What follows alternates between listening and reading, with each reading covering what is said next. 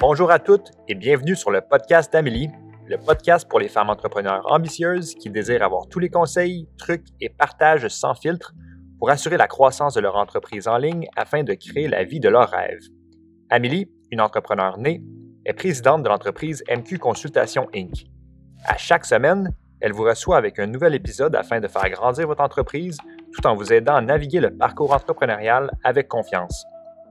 Dans les prochaines minutes, ce podcast vous aidera à déployer votre leadership unique et vous aidera à découvrir la meilleure version de qui vous êtes. Sans plus tarder, je vous présente votre hôte, Amélie Riendo. Bonne écoute. Millionnaire avant 30 ans. Un rêve ou une idée que je contemple, c'est d'être millionnaire avant 30 ans. D'ici là, je suis curieuse de voir le chemin pour m'y rendre. Peu importe où tu en es dans ton parcours ou de l'âge que tu as, il est jamais trop tard pour apprendre. C'est pourquoi dans cette saison, je vais te partager mes meilleurs trucs business, financiers et mindset pour t'y rendre, mais aussi ceux des autres pour te permettre de savoir quels sont les secrets derrière ces entrepreneurs millionnaires. Bienvenue dans la saison 7 du podcast d'Amélie.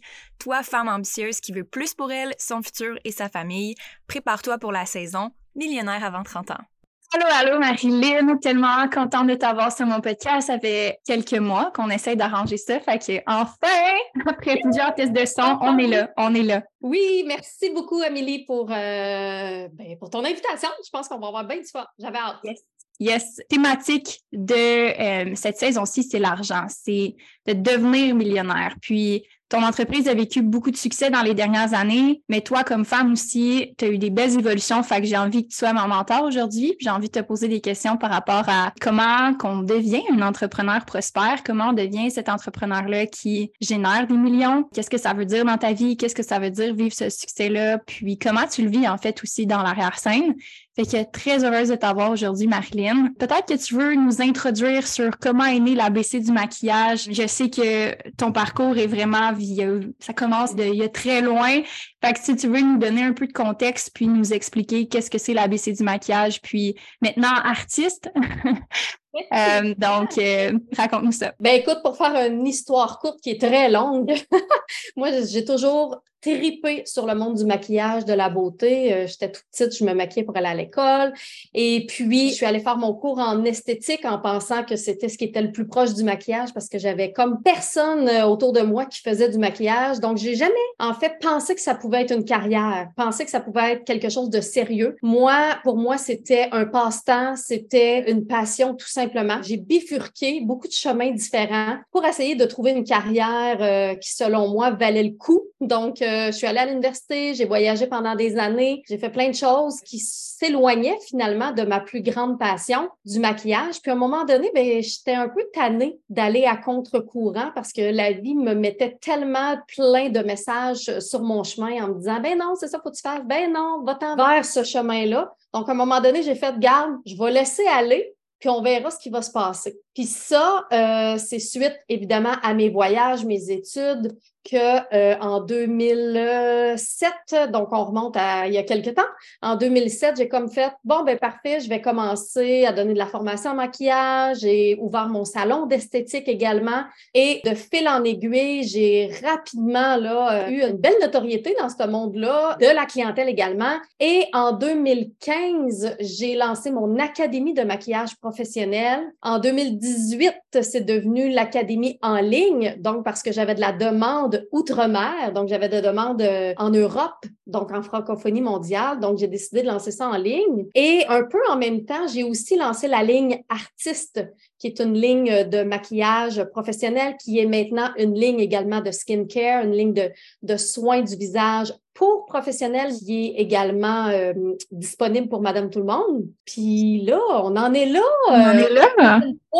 je t'ai Après... ça, là, ben, moi, j'aime ça parce que je veux plonger dans, tu sais, je veux pas qu'on parle nécessairement juste de toute la séquence des événements, dans le sens que je suis certaine qu'on peut trouver ça en quelque part sur tes médias sociaux. Eh oui, c'est ça, c'est partout. c'est pour ça que... ça, fait que là, j'ai envie qu'on, j'ai envie qu'on ait une autre version de Marilyn. J'ai envie qu'on parle de peut-être des conversations que tu n'as pas nécessairement parce que on parle pas nécessairement quand on est dans le maquillage de c'est quoi gérer cette business-là. On voit tes stories, on voit l'arrière-scène, mais on a l'impression qu'on voit plus que qu'est-ce qui se passe vraiment. Tu on a l'impression qu'on voit tout, mais dans le fond, on voit pas tout. Puis j'ai envie de voir avec toi, tu que tu me partages c'est quoi gérer cette entreprise-là qui est autant une, académie qu'une ligne de produits, qu'une marque euh, sur les médias sociaux aussi. Là, c'est quand même comme une agence de production de contenu aussi en même temps. Fait que j'ai envie que tu me partages un peu ça ressemble à quoi ton quotidien, ça ressemble à quoi tes semaines comme PDG. Écoute, je te dirais que ça va sûrement peut-être sortir du cadre parce que j'ai eu un petit bébé également euh, dernièrement, mm-hmm. qui a un an, tout juste un mm. an, qui est avec moi à temps plein. Je suis maman aussi monoparentale de mon grand garçon de 11 ans et mon petit bébé. Donc, euh, c'est sûr que ma réalité diffère. Euh, je ne suis aucunement dans le lundi au vendredi de 8 à 4 et non plus dans le 80 heures semaine. Dernièrement, j'avais une discussion avec une amie, puis justement, je me rappelle quand j'ai fait mon premier chiffre d'affaires à 50 000 par année dans l'année et même mon chiffre d'affaires à 250 000. Pourquoi euh, je me rappelle de ces chiffres-là? Je me rappelle que c'est parce que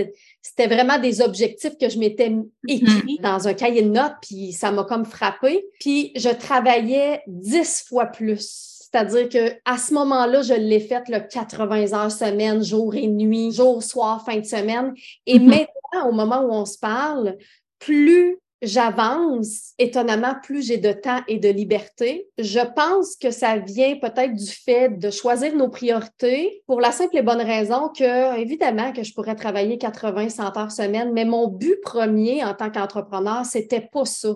C'était pas de dire advienne que pourra, peu importe, je m'en vais là, voici mes objectifs, il n'y a rien pour m'arrêter. C'était pas ça. Mm-hmm. Moi, ça a toujours été à travers mon parcours, j'ai eu, oui, des problèmes de santé, des problèmes J'ai adopté mon premier enfant qui m'a demandé beaucoup de. Euh, qui me demande encore aussi beaucoup de temps à la maison, etc. Puis je me suis dit, le plus important, dans le fond, dans tout ça, puis on l'apprend souvent à notre détriment, ben, c'est la santé. Ça peut paraître un peu cliché ou plate, puis on le voit moins quand on est plus jeune, du moins de mon discours à moi, puis de ce que j'ai pu avoir comme discours avec mes autres amis. C'est qu'à 20 ans, tu le sais, là, tu le sais pas finalement, que tu sais que c'est important, mais pas tant que ça. Puis quand tu, tu as ces enjeux-là, tu te rends compte qu'au final, si tu n'as pas la santé, tu n'as rien. Parce que si tu n'as pas la santé, tu ne peux plus travailler. Si tu n'as pas la mm-hmm. santé, tu n'as plus les idées créatives. Si tu n'as pas la santé, tu ne peux plus générer de l'argent. Si tu n'as pas le bon mindset, si tu n'as pas le bon ancrage, si tu n'as pas fait un travail sur toi. Tu parles vraiment de santé mentale au bout de la ligne, là, de tout Mentale, physique, mm-hmm. puis la qualité de vie. Quand tu te rends compte qu'au final, la liberté de temps en fait, est une des choses les plus importantes. Donc, la santé physique, mentale et la liberté de temps, pour mm. moi, c'est au top de tout. Donc, je pense que j'ai créé mon univers de cette façon-là, qui est un peu atypique de ce qu'on entend dans le marché des affaires. Mais moi, ça a été vraiment, je me suis dit, c'est pas grave si euh, mon but n'était pas nécessairement d'être millionnaire ou d'avoir une entreprise millionnaire. Mon but, c'était d'avoir une bonne santé physique, mentale, puis d'avoir de la liberté de temps. Mm-hmm. Et je pense que quand tu coïncides tout ça, puis tu es en alignement avec ces valeurs-là, ces priorités-là, là, il y a des belles choses qui se produisent. Mm-hmm. Puis j'aime que tu as adressé la santé mentale, la santé physique, que tu as vraiment eu des prises de conscience. Qu'est-ce qui te fait peut-être faire prendre cette prise de conscience-là pour toi? Ben, à tu touches le fond. Moi, j'ai déjà touché le fond. Je dis j'ai souffert parce qu'aujourd'hui, je n'ai plus ces symptômes-là, mais j'ai souffert pendant des années de fibromyalgie, pendant plus de dix ans, assez importante au point où j'avais de la misère à monter les escaliers, au point où j'étais plus capable de courir. Euh, j'avais des douleurs chroniques de la tête aux pieds, fatigue chronique. Et c'est dans le moment où je travaillais le plus quasiment de ma vie. Puis à un moment donné, ben, quand tu te rends compte qu'il n'y a pas de solution vraiment, parce qu'il n'y avait pas vraiment de traitement qui m'était proposé pour m'aider en quelque sorte, ben, à un moment donné, tu fais des choix, tu fais des changements et tu essayes plein d'affaires. Puis euh, j'ai pas trouvé la recette gagnante euh, le premier mois, la première année. C'est à un moment donné, tu essayes tout ce que tu peux essayer pour que ça fonctionne. Tu sais. Me rappelle la dernière fois que j'ai abordé en fait ce sujet-là dans un bureau de médecin, j'étais arrivée là en larmes puis j'ai dit je peux pas croire que je vais passer le reste de ma vie à vivre comme si j'étais dans le corps d'une femme de 80 ans puis j'ai 30 ans. Aujourd'hui, j'en ai 38, mais à cette époque-là, j'avais 28, 30 ans, puis j'avais l'impression de me lever dans le corps d'une femme de 80 ans, pas en forme, parce qu'il y, a des mm-hmm. femmes de 80 ans. Oh, ouais. Top shape. Mais écoute, c'est ça. Fait que, euh, à un moment donné, mais je me suis rendu compte que si ça, c'est pas là, il n'y a plus rien. Ouais. Puis, tu sais, essayé quand même beaucoup de choses, puis je pense que, tu sais, t'es pas la morale aussi que tu as compris, c'est que tu n'es pas obligé de te rendre là nécessairement pour essayer des choses pour te sentir mieux, mais je suis curieuse de savoir c'est quoi que tu as implémenté, c'est quoi qui est resté en fait comme habitude. C'est le mode de vie, c'est le mode de vie, c'est ce qu'on crie haut et fort. Puis même les nouvelles générations, c'est ce que je trouve beau aussi, c'est qu'on se rend compte qu'on on fait des prises de conscience que oui, euh, si on a autant de maladies, de cancers, de 50% de la population, là, les dernières statistiques qui ont ou qui vont souffrir d'un cancer, c'est une épidémie qui est bien plus importante que toute, ben ça se peut pas qu'on continue avec la conscience que non, c'est correct ce qu'on fait. Tu sais, je veux dire, à un mm-hmm. moment donné, il faut se poser des questions, il faut faire des changements. Puis le mode de vie qui est simplement d'être active, de bien manger, euh, de se coucher tôt, d'éviter les drogues, les alcools, euh, tu sais, ça peut sembler plate, mais au final, quand tu goûtes à ce qu'est la vraie, le vrai bien-être physique, mental, euh, même émotionnel et spirituel, on, va, on peut aller jusque-là parce que ça peut t'amener à ça. Mm-hmm. Je fais du yoga depuis que j'ai l'âge de 20 ans aussi, donc ça, ça m'a toujours suivi. Puis j'ai décidé d'approfondir également cette partie-là de ma vie pour vraiment le mettre au centre de ma vie parce que je me suis rendu compte que ça avait des répercussions partout. souvent, les entrepreneurs vont me demander c'est quoi ta clé? C'est le travail sur soi. Mhm. C'est pas d'avoir le meilleur comptable, c'est pas d'avoir la stratégie Facebook euh, inévitable. Non, parce que tout ce que tu vis, toutes les bébites que tu traînes vont se refléter dans ton entreprise. Mhm. Fait que si tu gères et tu fais tout ce qu'il faut pour régler tes bébites personnelles, puis là, on peut englober autant, oui, santé euh, mentale, physique, émotionnelle, mais relations interpersonnelles. Tout ce qui pèse, tout ce qui, te ralentit dans le fond, puis qui fait que tu n'as pas une belle expérience de vie, là, tu sais. traumatisme, ta relation avec ton père, ta mère, n'importe quoi.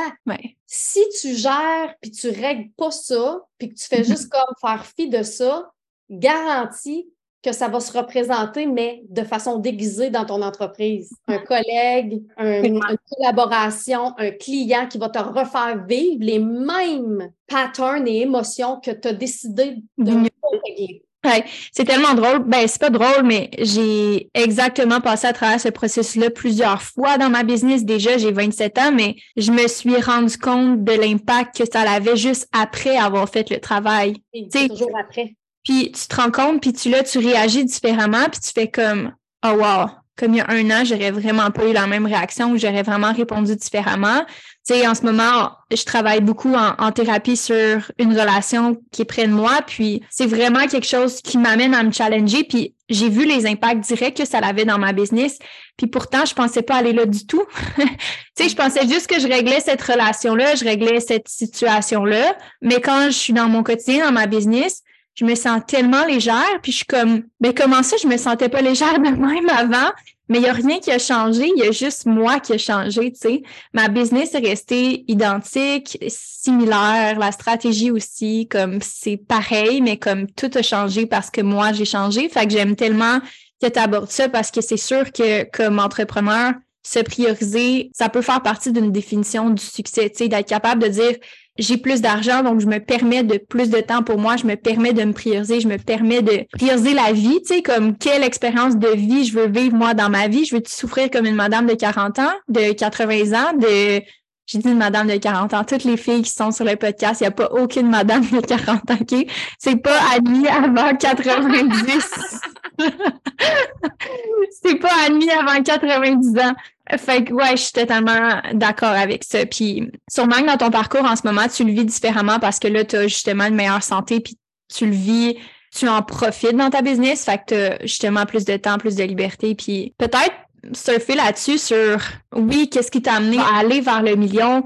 Ça a été probablement de prendre soin de toi et tout, mais s'il y avait d'autres choses que tu as découvertes par rapport à toi ou des apprentissages que tu as fait sur toi ou du travail que tu as fait sur toi, à part ta santé, ça serait quoi? Bien, c'est sûr que, euh, encore une fois, de suivre ses intuitions. Mm-hmm. Euh, quand on est entrepreneur, on est souvent à la base des créatrices, des artistes. Et on va, oui, aussi chercher la, recette gagnante, effectivement, à l'extérieur. Mais il y a quand même notre petite voix qui peut nous dire Ah, ça, je ferais ça différemment. Ah, ça, me semble que j'essayerais ça. Puis, je pense que c'est vraiment plus je me suis écoutée puis que j'ai laissé les, les, schémas traditionnels de côté, plus ça a fonctionné. Puis souvent, quand on regarde un entrepreneur à succès, on voit les succès. Puis on voit pas les échecs ou ce qui n'a pas marché. pas parce qu'on veut les cacher. Tu sais, moi, c'est pas parce que je veux les cacher. Si on me pose la question, je vais en parler, etc. Mais je veux dire, c'est pas quelque chose qui va briller nécessairement. Tu sais. Mais parle-nous-en un peu. Y a-tu des échecs qu'on n'a pas vus de toi, Marilyn?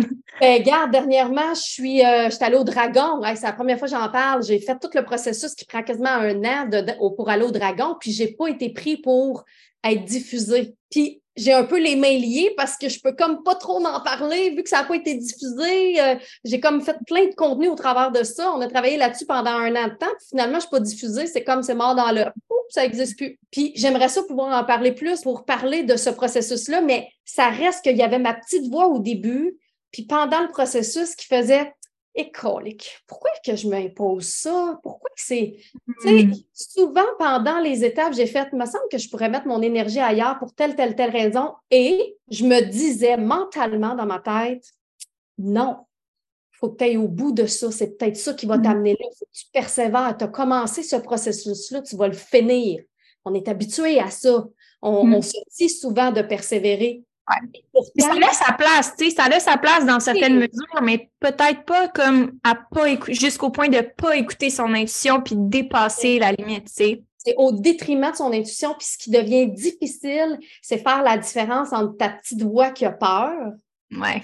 ton intuition profonde, mm-hmm. et l'opinion des autres aussi, puis tout ce qui ah, vient de ça, puis la petite voix qui a peur versus son intuition profonde, c'est vraiment difficile. Et moi, c'est souvent ça qui nous joue des tours. Moi, c'est ça qui s'est passé. Si je me suis dit, non, non, non, ça doit être ma petite voix qui a peur, là, qui aime pas ça. Tu sais, tu comprends?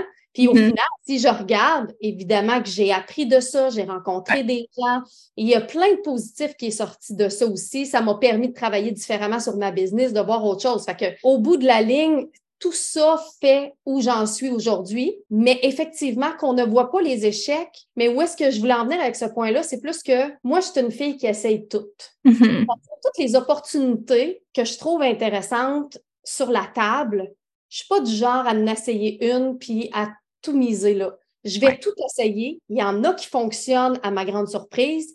Il y en a qui, à ma grande surprise, ne fonctionnent pas. Ouais. Mais au final, si j'ai pas tout essayé ce que j'avais en tête ou ce qui m'intéressait, ben j'aurais pas fait le parcours où je suis, puis je serais pas rendue où je suis présentement. Fait faut... Oui, mais il faut mettre en contexte aussi que tu essayes beaucoup de choses, mais pas tout en même temps non plus. Tu n'as pas lancé l'académie, les produits de beauté, le maquillage tout en même temps. Je pense que oui, tu te permets énormément d'intuition puis de créativité, mais tu y vas quand même une chose à la fois, puis sans nécessairement comme aller en ligne dans une chose, tu permet d'y aller une étape à la fois. Puis ça, c'est tellement comme, tu, tu l'as expliqué aussi de toute façon. Je voulais juste prendre le temps de clarifier ça parce que je sens que c'est une chose de faire plusieurs choses en même temps et de s'accorder l'opportunité d'essayer plusieurs choses. C'est comme deux choses différentes, j'ai l'impression. Puis, tu sais, c'est bon que tu parles de ça parce que moi, je pense profondément que justement ton alignement va faire si ça fonctionne ou pas.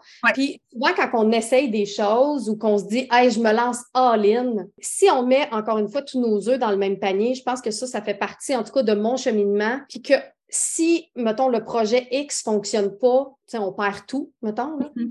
Bien, ça, évidemment, que ça nous met dans une, une, énergie de peur, une énergie de manque. Puis moi, à mm-hmm. chaque étape de ma vie, à chaque étape de ma vie professionnelle, du moins, je faisais un projet, je montais le projet, le projet fonctionnait super bien. C'était comme devenu un peu ma vache à lait, c'est-à-dire que mm-hmm. ça payait les comptes, ça payait ce qui devait être payé. Et à partir de ce moment-là, je me permettais de partir un autre projet qui me tenait à cœur, que j'avais pas besoin, mettons, financièrement. Donc, mm-hmm. ça m'a toujours amené un détachement face aux résultats. C'est-à-dire, quand j'ai lancé ma ligne de maquillage, j'avais mon académie qui fonctionnait super bien, puis je vivais de ça, puis ça roulait super bien. Puis quand j'ai décidé de lancer le maquillage, je me suis dit, oh, je vais le faire pour moi, mes élèves me le demandent, j'ai envie de créer des palettes, j'ai envie de créer des produits. Puis si ça ne marche pas, c'est quoi? C'est pas tant grave parce que j'aurais pas. Je l'aurais essayé je vais l'avoir essayé, puis j'aurais pas tout investi. j'ai toujours été du, l'entrepreneur qui investit le profit qu'il a fait. Mhm. j'ai, jamais été chercher pour me partir en affaires euh, un montant d'argent X ou emprunté. je, je vendais une palette, j'avais le profit de la palette, j'en refaisais faire un autre. Jusqu'à je suis partie vraiment de petit, petit, petit échelon quand j'ai euh, lancé mon salon d'esthétique. Quand j'ai ouvert mon salon d'esthétique, j'étais serveuse à temps partiel dans un restaurant. Fait que le fait d'être serveuse, ben, m'apportait le cash nécessaire pour payer ma bouffe puis mon, mmh. mon loyer. Fait que j'avais pas l'urgence d'avoir des clientes à tout prix, sinon je mangeais pas. Mais c'est ça la beauté, c'est que c'est comme tu es, capable d'autant de créativité parce qu'il y a quelque chose qui te supporte, puis tu as comme été stratégique malgré le fait que tu essayes des choses, puis que tu prends des risques, puis que tu as le courage d'essayer plein d'affaires. sais Je pense que c'est tentant quand on se lance, surtout de dire que moi, je veux tout faire, d'avoir une vision globale de sa business sur le long terme. Puis on est impatient, en tout cas, dans mon cas, à moi, quand je me suis lancée, j'étais ça va de mieux en mieux. J'étais vraiment impatiente quand je me suis lancée. Puis on peut avoir la tendance de dire comme ça va passer vite, fait que tu sais, je vais en faire plus en même temps. Puis généralement, tu sais, c'est là qu'on finit par travailler trop, qu'on priorise pas les bonnes affaires, qu'on s'épuise parce que justement, notre énergie est tellement dispersée, puis on est tellement dans l'urgence, on est tellement en mode survie, comme tu dis, comme notre vie en dépend tellement que on finit par juste pas avancer dans la direction qu'on veut aller. Là faut pas être dans l'urgence. Il faut faire ce qu'on a envie de faire. Puis il y a tellement de choix. Tu sais, si on regarde juste, mettons, euh, je sais pas, les plateformes de réseaux sociaux qu'on veut pousser, il y en a plein. Essayer de toutes les pousser en même temps, ben c'est peut-être pas nécessairement le bon choix. Il mm-hmm. faut que tu choisisses qu'est-ce qui te fait vibrer puis qu'est-ce que tu aimes, pas qu'est-ce que tu penses qui va mm-hmm. t'amener à tel résultat. Qu'est-ce qui te fait vibrer?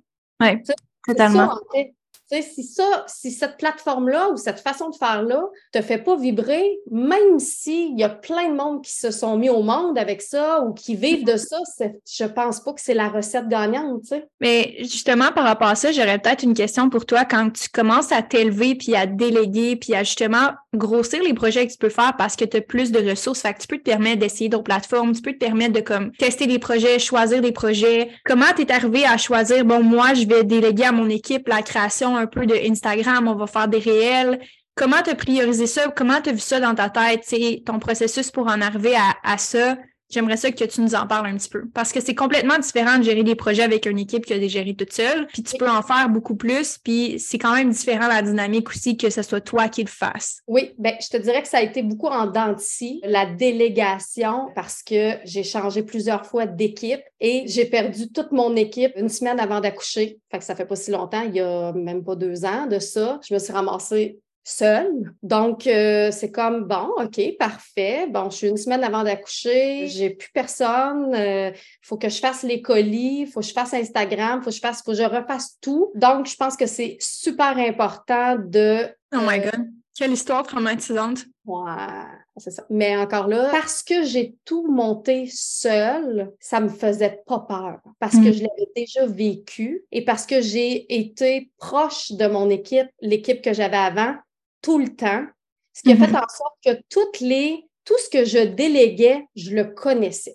Mm-hmm. Je ne suis pas experte dans rien au bout de la ligne, tu sais, à un moment donné, il faut que tu délègues, mais au moins j'avais touché à tout, puis j'étais capable de, écoute, là, je vais regarder pour une autre personne qui va pouvoir m'aider pour telle affaire, je vais pouvoir la former, je vais pouvoir. Fait je pense que c'est important de déléguer consciemment et de toujours rester près de ces choses parce qu'on ne sait jamais le revirement de situation. Puis, il faut être capable de se revirer de bord euh, rapidement en affaires, parce que c'est ça, être en affaires, en fait. Être en affaires, c'est déléguer, mais il faut arrêter de, encore une fois, chercher la recette miracle de quand je vais avoir une équipe, puis je vais déléguer ça, ça, ça, ça va tellement rouler.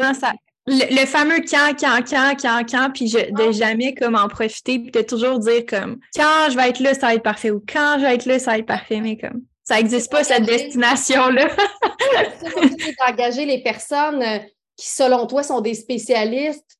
Écoute, c'est des humains, là. C'est des humains, puis je pense que la vie va toujours te tester. Il faut toujours que tu aies le nez dans tes affaires. Puis il faut pas que tu aies mhm. peur d'avoir le nez dans tes affaires pour pas dépersonnaliser l'entreprise aussi, puis que quand il arrive des choses comme ça, parce que, puis encore aujourd'hui, je veux dire, il y a plein d'entreprises là, qui ont des gros roulements de personnel, qui ont du manque de personnel, pas nécessairement qui n'ont pas les ressources, mais ils n'ont pas les personnes. Je veux dire, moi, j'avais été comme deux, trois semaines, justement, j'avais prévu le coup, je m'étais dit, je vais former telle personne pendant deux, trois, quatre semaines. Finalement, au bout d'un mois, cette personne-là, ça ne tente plus la job. Tu repars à zéro encore, tu sais, je veux dire, c'est mm. ça.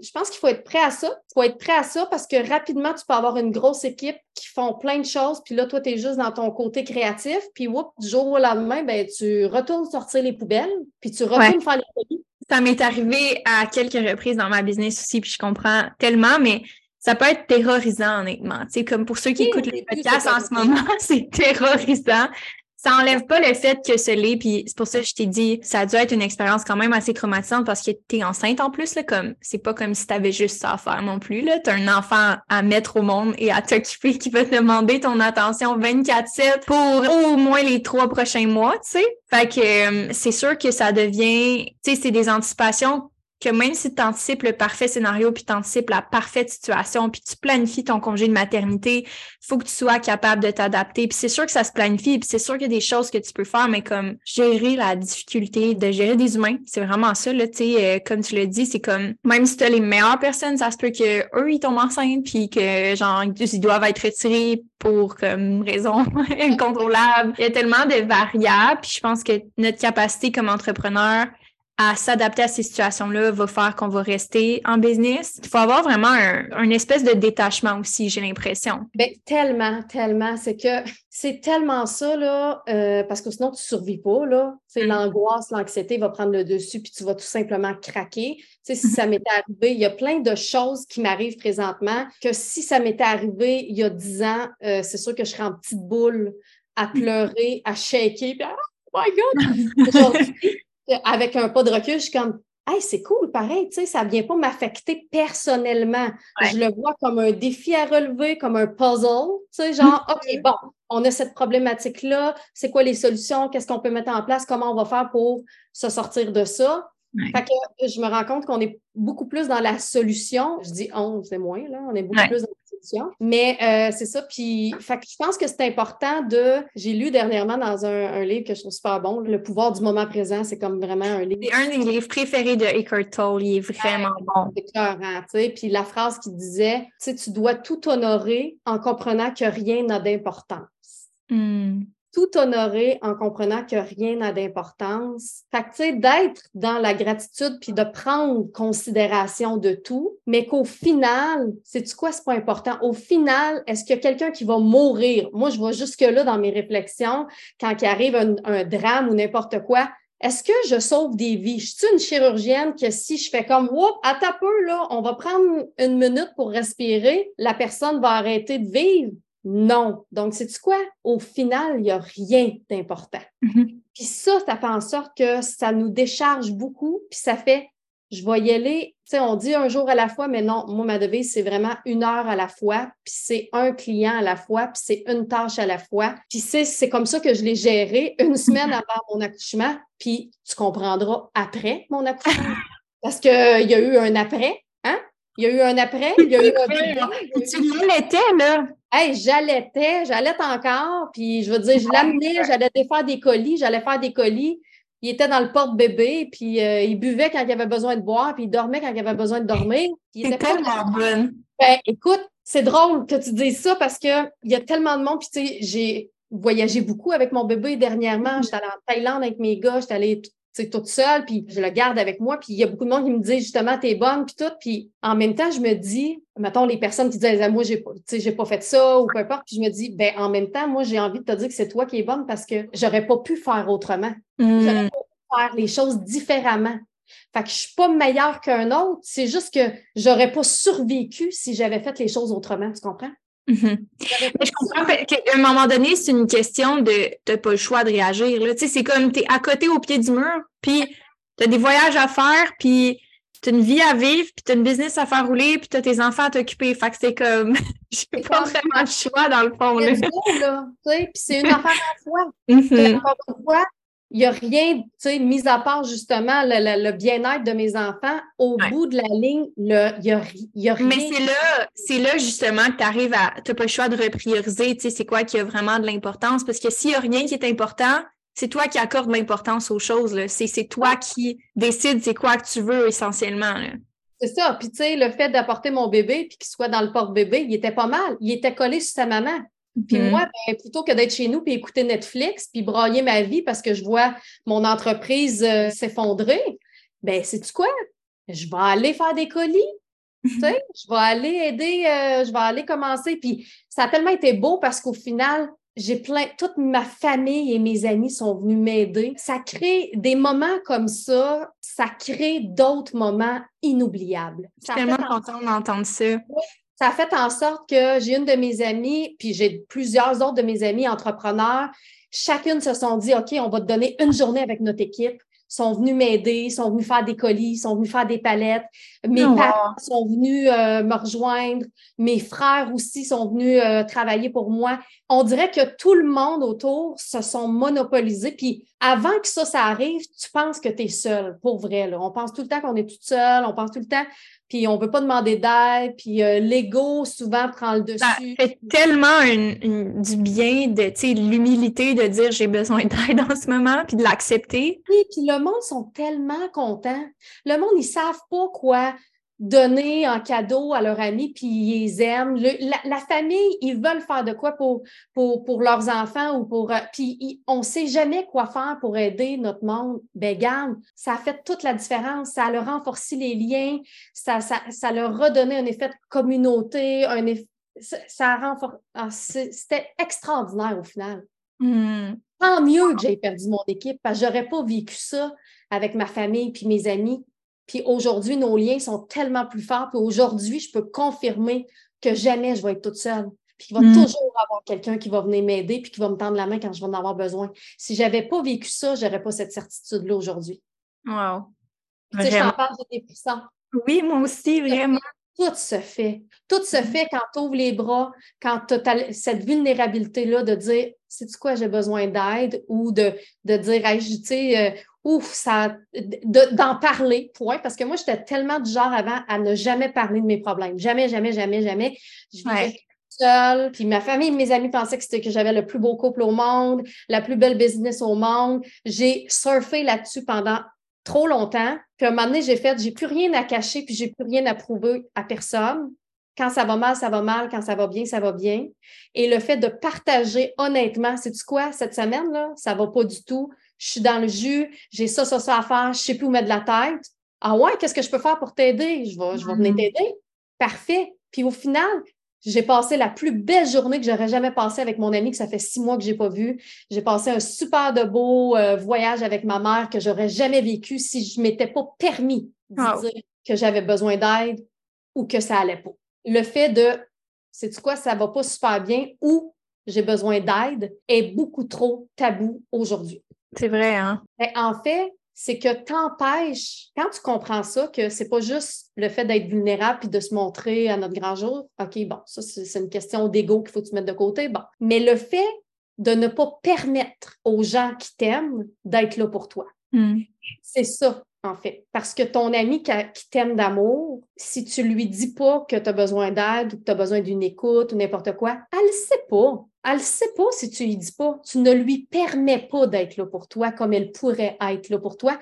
Et tu vas, tu sais, oui, dans des, dans des coups durs, tu peux te rendre compte que finalement, telle, telle, telle personne, finalement, c'est pas la personne ou l'amitié que tu pensais qu'il était, mais souvent, tu vas faire des découvertes extraordinaires, puis tu vas te rendre compte que, a une chance que j'ai demandé de l'aide parce que je me suis rendu compte à quel point l'humanité peut encore être là pour l'autre. Puis aujourd'hui, dans un monde aussi individualiste, ben, je pense que c'est ça le problème aussi. Les gens ne se préoccupent pas du problème des autres, mais chacun pour soi, on n'extériorise pas non plus nos problèmes puis quand ça va pas.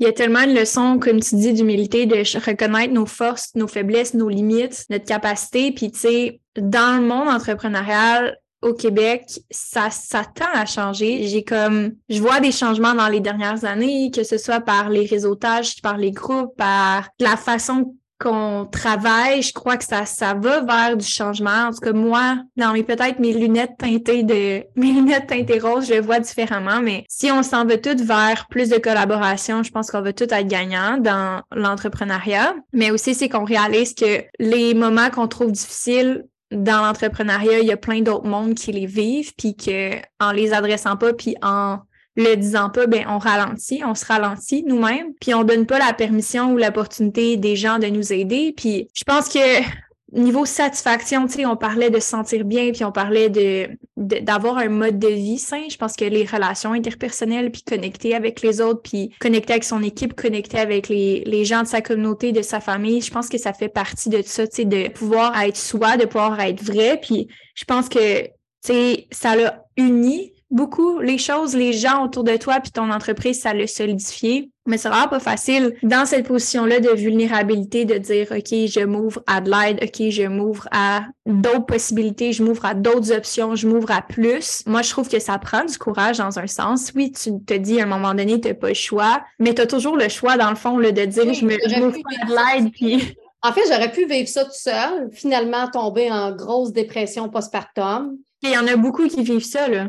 Ben oui, mais je veux dire, justement, à partir du moment que tu prends un pas de recul puis tu dis voici mes choix. Mm-hmm. Si je continue comme ça, si je ne demande pas d'aide, certainement que je vais faire une dépression postpartum, certainement que je ne serai pas A1 pour mon bébé. Puis je vais sûrement aussi perdre mon entreprise parce que je ne serai plus là pour ça. Puis au final, ma vie va s'écrouler. Fait que j'ai-tu le goût d'aller vers ça? Ben mm. non. Tu comprends? Fait que faut voir plus loin que juste le fait de dire Oh my God, je trouve ça dur de demander. Ben non, mais c'est quoi les conséquences? C'est quoi les mm. conséquences à long terme? Ouais, de ne pas demander de l'aide. C'est ça, de ne pas demander de l'aide, de ne pas s'entourer, de pas. Ben non, tu peux pas. Tu peux pas. Tu peux pas. Puis il faut arrêter de, penser que c'est. Euh, que c'est une faiblesse, justement. L'entrepreneuriat, c'est des hauts et des bas. Puis il faut arrêter de le dire, mais il faut vraiment euh, être capable d'en parler ouvertement, au même titre que, euh, je veux dire, euh, je reviens à ça, d'avoir un bébé. Il y a des côtés plus difficiles, puis il y a des côtés extraordinaires, mais c'est la même affaire. Mais il faut être capable d'en parler pour arrêter de se culpabiliser, tu sais. Oui, parce que quand on le nomme pas, ça devient, on peut avoir honte de ça, tu sais, on se culpabilise, puis on se compare, puis on se dit comment ça, moi je suis pas capable, puis les autres sont capables. Tu sais, derrière ça, les gens qui ont l'air capables, ils ont aussi une équipe, ils ont aussi un entourage, ils ont aussi toutes ces choses-là, tu sais. Fait que je pense que c'est de déstigmatiser un peu de quoi ça a l'air de vivre du succès. C'est pas un one-woman show, là. C'est pas comme toi qui s'arrange tout seul à essayer de figure it out, mais c'est beaucoup de vulnérabilité, beaucoup de demandes d'aide, de connexion, puis de, comme tu dis, des experts, une équipe, euh, des, mais aussi de la famille, des amis, des mentors, des gens que, que t'aimes carrément, qui sont là pour toi. Ça, on, on peut pas en parler trop, là, comme t'as as vraiment raison, on peut pas trop en parler que c'est un élément qui va définir pas juste ton succès, mais ton bien-être dans ton succès, là, sur le long terme. Mais tu sais, on n'a pas idée à quel point, quand on demande de l'aide, les gens finalement sont vraiment prêts à nous aider. Tu sais, souvent, on entend le contraire, là. Mais moi, mm. j'ai envie de dire ça. J'ai envie de dire. J'aime que tu sois la preuve que c'est pas le cas. Oui. Peut-être qu'en fait, les gens qui ont vécu le contraire, ils n'ont pas demandé aux bonnes personnes. Mm. Puis que des fois, de se retourner vers des amis de longue date, vers la famille que tu as peut-être mis de côté parce que tu as des différents, parce que vous n'avez pas la, la, même opinion sur plein d'affaires. on le sait qu'une niaiserie peut tellement séparer euh, les gens. Mm-hmm. Mais c'est ça. Je pense que c'est de, demander aux vrais, aux bonnes personnes. Des fois, on peut être tellement surpris. Oui, j'aime vraiment ça. OK. écoute, je ne m'attendais pas à aller dans cette direction-là, mais je suis tellement contente qu'on ait parlé de santé, de relations, d'aide, de vulnérabilité, d'authenticité. Écoute, c'était vraiment, vraiment riche. Puis ça se reflète dans notre business d'avoir cette capacité-là comme humain, j'ai l'impression. J'aimerais ça qu'on termine avec peut-être plus niveau, comment je pourrais dire ça, argent, puis qu'on finisse avec ça parce que la saison parle d'argent, parle de succès financier. Je sais pas, j'ai envie de peut-être te laisser me parler de soit ta relation avec l'argent, ton parcours avec l'argent, comment tu définis ton succès financier, comment tu y es arrivé, ce que tu as envie de me partager par rapport à ça? Ben, mon Dieu, tu vas peut-être trouver que c'est bien ésotérique tout ça, là, mais tu sais, l'argent, c'est de l'énergie comme un autre. Mm-hmm. C'est important de le voir comme ça, premièrement, de se défaire des patterns qu'on a dans notre tête. Et je pense que c'est une question aussi peut-être d'éducation. Du plus loin que je me souvienne, pour vrai, j'ai jamais manqué d'argent, même quand j'étais dans des périodes vraiment précaires de ma vie où est-ce que je partais en voyage en pas de sac, je m'étais apporté 1000 dollars pour vivre dans l'Ouest pendant trois mois. Tu comprends-tu que tu vis euh, trois jours avec ça? Et puis, je me suis toujours dit, ça, ça vient de ma mère, qu'il va tout le temps en avoir, il va tout le temps en avoir. Tant que tu vas croire qu'il va en avoir, il va tout le temps en avoir. Je me rappelle à 16 ans, quand je suis allée chercher ma première carte de crédit personnelle, ma mère, ce qu'elle me faisait faire, c'était de prépayer ma carte. C'était, va mettre 1000 dollars sur ta carte, ce qui veut dire que tu seras jamais, euh, tu sais, moi, ça m'est jamais arrivé d'avoir de, une carte puis de payer le minimum parce que j'ai jamais été éduquée comme ça. C'était tout le temps de payer au complet, voire même plus parce que ça va te permettre plus. Je te raconte ce petit bout-là qui est vraiment comme hein, comment? mais qui m'a suivi toute ma vie, puis qui a fait que j'ai commencé comme ça à petite échelle. J'ai grossi ça de cette façon-là, puis que je me suis toujours dit, il va toujours y en avoir. Et tant et aussi longtemps que tu fais ce qu'il faut, que tu génères, tu sais, pour avoir de l'énergie physique, il faut que tu la crées, l'énergie physique. C'est-à-dire que si tu n'as pas d'énergie, puis tu restes sur ton divan toute la journée, tu n'en auras pas plus. Non. tu donnes un petit coup de pied dans les fesses, puis que tu vas t'énergiser, courir, t'activer physiquement, qu'est-ce que ça va faire? Ça va créer encore plus d'énergie. C'est aussi simple que ça! Mon Dieu, si le monde pouvait comprendre à quel point c'est simple l'énergie, tu n'as pas mm-hmm. d'énergie, T'en crées, tu vas en avoir plus. C'est la même affaire. Quand je te disais tout à l'heure que. T'as pas d'argent, t'en crées, t'en as plus. Exactement. Genre, j'ai pas d'argent nécessairement pour créer une ligne de maquillage qui, à la base, coûterait 500 000, 1 million. Je ne sais pas. Je ne sais pas parce que j'ai jamais fait l'étude de marché, comment ça pourrait coûter. Ce que j'ai fait, c'est que j'ai parti avec je sais pas, moi, j'avais 100 pièces. On part avec 100 pièces. J'ai 100 pièces pour créer une palette de maquillage à mon goût. Je la crée, j'en crée une. J'ai 150 pièces. Maintenant, je peux en créer deux, je peux en créer quatre, je peux en créer. Tu comprends? C'est la mm-hmm. même affaire. Puis quand tu vois l'argent, c'est regarde, je me sens là, écoute, je me lèverais de bout. Mais lève-toi de bout, let's go. je me lèverais de bout tellement que ça me. Ça, c'est le fun de parler de ça parce que arrêter de voir l'argent d'une autre façon. C'est ça. Tu veux de l'argent? Crée-en. Commence à petite échelle, puis ça va se dupliquer, se tripler, ça va se multiplier. On va faire des bébés tout seul éventuellement. Oui, puis moi, c'est ça que j'ai fait. C'est toujours ça que j'ai fait. Je me suis jamais dit, je te dis pas que j'ai pas la vision de, d'amener mon entreprise à 50 millions. Why not? OK? Why not? Ben, why not? Exactement. Par contre, comment j'en suis venue à mon premier million, là, j'ai vraiment fait le saut pour vrai. C'était même pas mon objectif d'amener mon entreprise au premier million. J'ai vraiment fait comme j'étais concentrée dans ma création de, choses que je devais faire cette année-là. Puis j'ai vraiment juste fait ce que j'avais envie de faire. Puis avec la recette que j'avais dans ma tête, j'étais concentrée sur mon chemin, sur mon cheminement. Puis un moment donné, je me suis levée à tête. On est le 30 juin. Hey, je vais avoir mes états financiers. Ça a donné quoi finalement tout ce que j'ai fait? Un million. Pardon, pardon, un million a été plus facile à faire que mon premier 100 000. Ouais. Mais c'est souvent ça.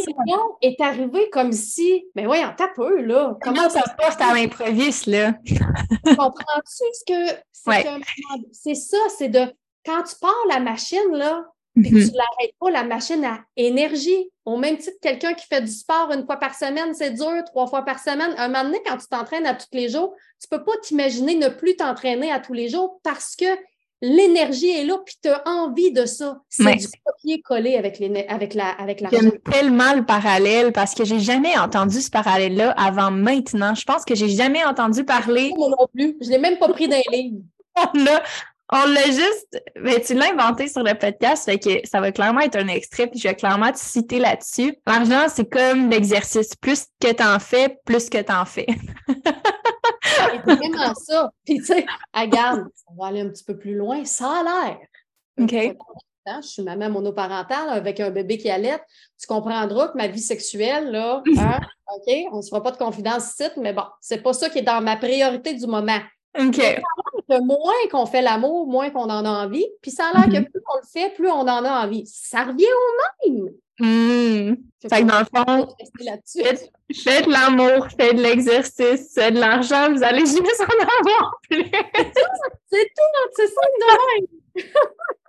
hey, au pire, va vendre de la limonade sur le bord de la rue, là. Je veux dire, une pièce, tu vas faire deux pièces, parfait. Ça veut dire que tu peux faire la même affaire avec 200 pièces, avec 2000 pièces, puis avec 2 mm-hmm. millions. Je me rappelle plus, je pense que c'est quelqu'un dans un mastermind qui m'avait dit ça. Si tu es capable de le vendre une fois, tu es capable de le vendre un million de fois.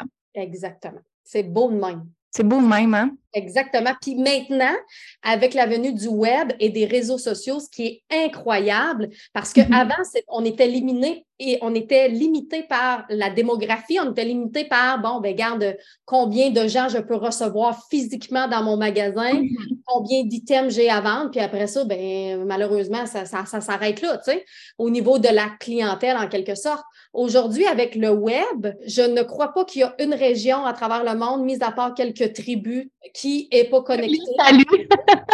Comment? On les salue, pauvre tribu. On les salue, tribu qui est peu connectée. Mais au bout de la ligne, on est rendu combien là, dans le monde? 6, 7 milliards, 8 milliards? Je veux dire, ça se peut pas qu'il n'y en ait pas pour tout le monde. Mhm. Je veux dire, ça se peut pas que tu ne trouves pas ta clientèle puis que c'est un marché saturé. Moi, si j'avais écouté le, parce que les gens souvent me disent As-tu fait une étude de marché? Nanana. Ben non, parce que si j'avais écouté ou fait une étude de marché, je me serais mis la face dans Tu ne peux pas partir une ligne de maquillage. C'est la chose la plus compétitrice à travers le monde même. Je veux dire, le, monde des cosmétiques est un milieu extrêmement féroce et extrêmement compétitif. Pourquoi moi, la petite Marilyn Pellerin que personne ne connaît, qui n'a pas de budget, pourquoi moi ça marcherait? Ça peut pas mm-hmm. marcher. Mais j'ai juste décidé de même pas regarder ça, puis de faire ce que j'avais le goût de faire, puis mm-hmm. de répéter la recette que j'avais fait qui avait fonctionné à petite, moyenne, grande échelle, tu sais. Mhm. Puis là, on est rendu plan pour l'international. On est déjà à l'international depuis quelques années qu'on on ship euh, en mhm. France, Belgique, Suisse à tous les jours, mais on garde ça très, très, très limité par peur du succès. Genre, oh my God, si j'ouvre la machine, est-ce que je vais être en mesure avec l'équipe, l'infrastructure que j'ai présentement de répondre à la demande? C'est un beau problème, tu me diras, mais là, cette année, on est vraiment, j'ai refait mon équipe, je me suis réentourée des personnes, selon moi, qui sont bonnes pour moi au moment où je te parle. Puis là, je suis prête. Puis là, je suis prête à dupliquer, multiplier ce que j'ai fait dans les dernières années. Puis là, ah ouais, euh, let's go, parce que le monde, c'est notre terrain de jeu. Wow! C'est ça qui est beau. Merci tellement pour ton partage, Marlene. Puis je vais finir l'entrevue là-dessus parce que c'était tellement beau comme dernière phrase. Ça a été vraiment un énorme plaisir de t'avoir. Puis euh, j'ai tellement aimé notre entrevue. Je suis certaine que je ne serai pas la seule. Fait que toutes celles qui écoutaient le podcast en ce moment, si vous voulez faire une capture d'écran, mentionner artiste, Marilyn Pellerin et moi dans vos stories pour qu'on puisse voir c'est qui qui a écouté le podcast. On aimerait vraiment ça. Vous pouvez envoyer un petit message aussi à Marilyn, lui dire qu'est-ce que vous avez aimé de l'épisode. Euh, merci encore une fois énormément. Les liens vont être dans la description du podcast pour rejoindre Marilyn. Donc, euh, merci énormément de ta présence. Merci Amélie pour euh, cette opportunité incroyable de mettre de l'avant des sujets qu'on n'entend pas assez souvent. Merci énormément. Bye tout le monde! Si tu aimes le podcast d'Amélie, tu vas adorer les live coaching du midi que je donne sur le groupe Facebook Présidente Visionnaire. C'est à tous les vendredis midi, chaque semaine. Je suis en live sur le groupe Facebook pour répondre à tes questions. Tu peux venir avec moi en live ou écouter en rediffusion si tu préfères. Le live va être disponible sur le groupe Facebook après le live et donc tu peux le retrouver dans la section guide du groupe. Viens nous rejoindre en cliquant sur le lien dans la description du podcast ou recherche le groupe Facebook Présidente Visionnaire par Amélie Riendo. Sur ce, j'espère que tu as aimé l'épisode d'aujourd'hui. C'est un plaisir de passer ce temps-là avec toi et on se revoit la semaine prochaine.